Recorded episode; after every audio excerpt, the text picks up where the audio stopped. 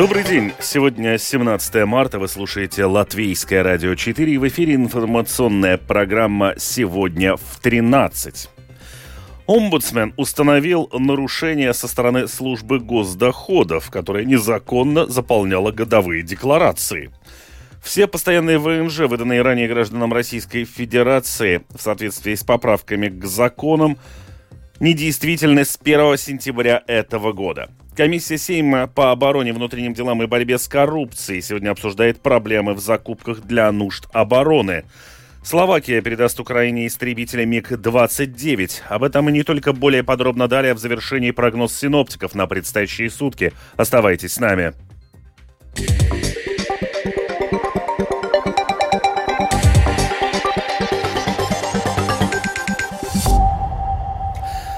Омбудсмен установил в ходе проверки поведения службы государственных доходов, что учреждение незаконно или несвоевременно заполняло годовую декларацию о доходах физических лиц и рассчитывало налоги от имени плательщиков. Такие действия СГД негативно влияют на интересы многих граждан.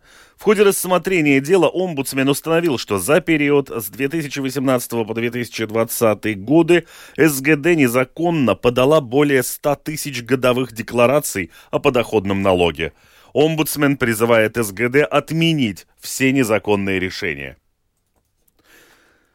Все постоянные ВНЖ, выданные ранее гражданам Российской Федерации, проживающим в Латвии в соответствии с поправками к закону об иммиграции, недействительны с 1 сентября этого года. До этого срока им нужно получить новый постоянный вид на жительство, то есть статус постоянного жителя ЕС. Но какой правовой статус у тех, кто сдал документы на рассмотрение в Управление по делам гражданства и миграции, а новые еще не получил? Будут ли выплачивать в период рассмотрения документов пособия, пенсии и доступна ли будет медицина по госпрограмме? Людмила Пилип разбиралась в этом вопросе. Представитель Государственного агентства социального страхования Байба Фейсберга отметила, что агентство приостанавливает выплату латвийской пенсии, если человеку аннулируют ВНЖ и не выдают новый. То есть в период рассмотрения документов пенсия выплачиваться не будет. Если новые документы выдадут позже, выплата пенсии возобновится. Норма закона предполагает, что выдача пенсии прекращается в день, когда закончился ВНЖ в Латвии. И что касается гражданки России, о которой идет речь, то у нас нет информации, что ей продлили ВНЖ.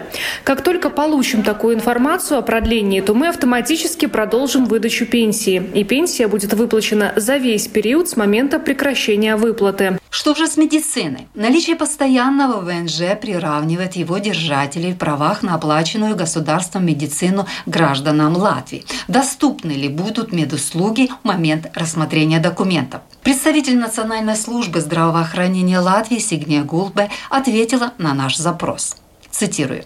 «Истечение срока действия разрешения на проживание не влияет на право лица получать медицинские услуги, оплачиваемые государством. Оплачиваемые государством медицинские услуги может получать в установленном нормативными актами порядке и объеме лицо, зарегистрированное в регистре получателей услуг в медицинском учреждении, имеющим договорные отношения с государством. Это касается и граждан России. Но какой же правовой статус Латвии у тех граждан Российской Федерации, документы которых находятся на рассмотрении в Управлении по делам гражданства и миграции? Представитель управления Мадара Пути ответила, что на время рассмотрения документов выдачи нового ВНЖ гражданин России – имеет право находиться в Латвии. Отвечая на вопрос о праве пребывания таких людей в Латвии с точки зрения компетенции управления, отвечу, что у них есть законное право здесь находиться в этот период, пока не будет принято решение. Что касается продления срока рассмотрения документов, то это связано с тем, что службы государственной безопасности проводят дополнительную проверку, длительность которой управление не может предвидеть. Что касается советов, лицам, документы которых находятся на рассмотрении в управлении, оформлять визу категории D, Мадера Путе ответила, что этот документ оформляется только в особых случаях, когда у лица нет никаких оснований для пребывания в Латвии. В случае с категорией граждан Российской Федерации, которые имеют право на получение нового ВНЖ, то эта виза им не будет предоставлена, поскольку у них есть право на пребывание в Латвии в период рассмотрения документов. Мадера Путе Якутия посоветовала гражданам Российской Федерации внимательно посмотреть, когда у них заканчивается срок действия ID-карты. Если у них до 1 сентября закончился срок действия ID-карты в виде на жительство в Латвии, то мы советуем своевременно документ перерегистрировать, то есть параллельно с подачей документов на получение карты постоянного жителя ЕС перерегистрировать ID-карту, чтобы у нее не закончился срок. Людмила Пилип, Домская площадь. Комиссия Сейма по обороне, внутренним делам и борьбе с коррупцией на закрытом заседании сегодня обсуждает проблемы в закупках для нужд обороны. Поводом обсудить системные недостатки стало дело о закупке продовольствия для НВС на 220 миллионов евро, за которую взялся КНАП. Продолжит секретарь названной комиссии Янис Скрастинш, представитель нового единства. Мы хотим открытого разговора о том, как это дело продвигается, и что мы сейчас можем делать, чтобы разрешить это дело, и что мы можем сделать, чтобы избежать проблем при каких-то других закупках. Хотим, чтобы разговор был открытым и смелым.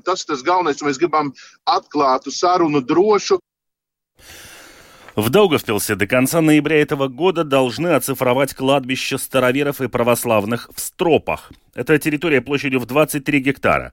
В 2020 году в городе дигитализировали лютеранские и протестантские кладбища. Для жителей это возможность через специальные платформы найти захоронение родственников или дополнить их, а для самоуправления провести ревизию могил. Подробнее в сюжете Сергея Кузнецова. Мне, благодаря цифровке кладбищ, удалось найти могилу своих бабушки и дедушки, о которой раньше не знала. Так прокомментировала идею дигитализации кладбищ в Даугавпилсе одна из жительниц города. В 2020 году Даугавпилс оцифровал лютеранское и католическое кладбище. Сейчас в каталоге больше 27 тысяч могил. Для горожан цифровой каталог – это возможность найти захоронение родственников или знакомых. И такие данные необходимы, считает дагупилчанин Владимир. Я знаю, что такой сайт уже существует, и заходил на него, и даже находил там своих знакомых, людей, поэтому считаю, что в современном мире уже давным-давно все это должно было поставлено на цифровой поток, чтобы любой житель страны и даже, может быть, за рубежом, если родственники уехали и так далее, ну, лишний раз могут зайти, посмотреть даже на фотографию могилы, ну и найти данные о других людях. Появление таких данных важно, особенно для тех, кто живет за границей, но хочет найти свои корни. Валентина Шабуневич не первый год занимается общественным исследованием захоронений и отмечает, что сейчас внуки и правнуки из-за границы активно ищут могилы дедушек и прабабушек, но не всегда это удается. Я столкнулась с этим в первую очередь это с Великобританией и второе с Израилем. Ну, мы делали восстановление кладбище в Субботе. И, естественно, потом э, ну, как бы продолжение темы – это еврейские перезахоронения на коммунальном кладбище Даугавпилса. Конечно, оцифровка нужна по-любому. Все равно к своим историческим корням обращаются, к захоронениям обращаются. Руководитель Центра белорусской культуры в Даугавпилсе Жанна Романовская отмечает, будь такие данные раньше, то удалось бы избежать одной из таких историй, которая касается Софьи Ковалевой-Кривоносовой. Это известная в городе общественница, которая умерла чуть больше года назад. И получилось, что ее хоронили по линии социальной помощи и похоронили на гарнизонном кладбище. Как в народе говорят, похоронили рядом с бомжами. В то время как э, первым мужем похоронен на православном кладбище Даугапилс. Подготовлено семейное захоронение. Человек похоронен не там, где при жизни он подготовил себе место последнего упокоения. И все потому, что не было оцифровки информации по кладбищу будущем. Для города такая информация также важна с практической точки зрения, рассказывает специалист по окружающей среде управления коммунального хозяйства Даугавпилса Татьяна Ливчина на примере первой оцифровки. Когда провели мы дигитализацию кладбища, начался следующий процесс актирования заброшенных мест. В течение двух лет провели уже более 300 мест захоронений, э, актировали их, и на протяжении пяти лет, если не найдутся родственники, которые возьмут обязанности приводить в порядок это захоронение, через пять лет это место будем ликвидировать. Если захоронение более 20 лет, то возможно повторное захоронение. Пока таких случаев еще не было. Но такие данные нужны, так как площади кладбищ ограничены. Именно по причине нехватки мест первыми в 2020 году оцифровали католические и лютеранские кладбища. Это около 16 гектаров. В этом году самоуправление продолжит работу по оцифровке. В Даугавпилсе 8 кладбищ, общая площадь которых около 100 гектаров. Сергей Кузнецов, Латгальская студия, Латвийского радио.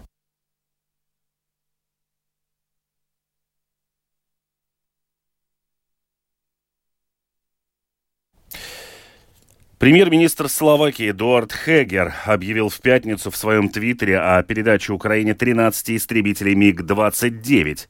Правительство Словакии только что одобрило отправку 13 истребителей в Украину. Обещания должны выполняться, и когда президент Украины Владимир Зеленский попросил больше оружия, в том числе истребители, я сказал, что мы сделаем все возможное. Рад, что другие делают то же самое, написал министр. В четверг Польша заявила, что в ближайшие дни передаст Украине 4 истребителя МиГ-29. Всего Польша собирается передать Киеву 10 таких самолетов. Украина также просила США передать ей истребители F-16, однако в администрации Джо Байдена говорят, что пока не готовы этого сделать. Министр энергетики Саудовской Аравии принц Абдель Азиз бин Салман заявил, что Саудовская Аравия не будет продавать нефть ни одной стране, которая вводит ценовой потолок. Таким образом, Саудовская Аравия отреагировала на законопроект, предлагаемый двухпартийной группой сенаторов в Вашингтоне, который может оставить членство ОПЕК+, открытым для судебного преследования, продолжит Рустам Шукуров. Законопроект, который периодически предлагался к рассмотрению в Сенате США, был в очередной раз выдвинут в этом месяце двухпартийной группой сенаторов в Вашингтоне на фоне сохраняющейся обеспокоенности высокими ценами на энергоносители. Законопроект под названием NOPEC в случае одобрения позволит антимонопольным службам США устанавливать ценовой потолок на нефть, поступающую в США из стран-членов нефтяного картеля ОПЕК+. Сенатор США от штата Айова, республиканец Чак Жак Грасли также отмечает, что предлагаемый законопроект позволит инициировать судебные разбирательства в отношении стран ОПЕК+, за их антимонопольные нарушения на мировых рынках нефти. В свою очередь, принц Абдель-Азиз в интервью журналу Energy Intelligence заявил, что введение потолка цен на нефть неизбежно приведет к нестабильности рынка и Саудовская Аравия сократит добычу нефти. Принц также добавил, что группе нефтедобывающих стран ОПЕК+, удалось добиться значительной стабильности и прозрачности на рынке нефти, особенно по сравнению со всеми другими товарными рынками. Но ОПЕК также подорвет инвестиции в нефтяные мощности и приведет к тому, что мировое предложение будет сильно отставать от будущего спроса. Воздействие будет ощущаться во всем мире как производителями, так и потребителями, а также нефтяной промышленностью, сказал принц. Тем временем эксперт инвестиционного банка банка RBC Capital Хелли Макрофт отмечает, что вероятность принятия законопроекта низка, однако шумиха вокруг него подрывает двусторонние отношения Вашингтона и Эр-Риада. Сейчас это больше похоже на позерство членов юридического комитета, но, безусловно, за этим стоит следить, так как это действительно может стать яблоком раздора в отношениях между Вашингтоном и Эр-Риядом. Итак, опять же, мы не считаем это вероятным вероятным на данный момент, но определенно ситуация заслуживает пристального внимания. Следует отметить, что Саудовская Аравия предприняла активные усилия по увеличению своих нефтедобывающих мощностей. К 2027 году эта ближневосточная страна планирует добывать 13 миллионов 300 тысяч баррелей нефти в сутки. Рустам Шукуров, служба новостей Латвийского радио. И в завершении выпуска прогноз синоптиков на предстоящие сутки. Этой ночью будет облачно с прояснениями, без осадков. Местами дороги будут скользкими. Юго-восточный южный ветер 5-10. На побережье порывами до 15-16 метров в секунду. Температура воздуха минус 2 плюс 3 градуса. Днем облачно, местами на востоке с прояснениями, без существенных осадков. Южный ветер 5-10, порывами до 15-18 метров в секунду. Температура воздуха плюс 4, плюс 8 градусов. В Риге облачно Облачно, но без осадков. Южный юго-восточный ветер 5-10. В течение дня порывами до 15-16 метров в секунду. Температура воздуха ночью плюс 2, плюс 3. Днем плюс 6, плюс 7 градусов. Медицинский тип погоды на всей территории страны второй благоприятный.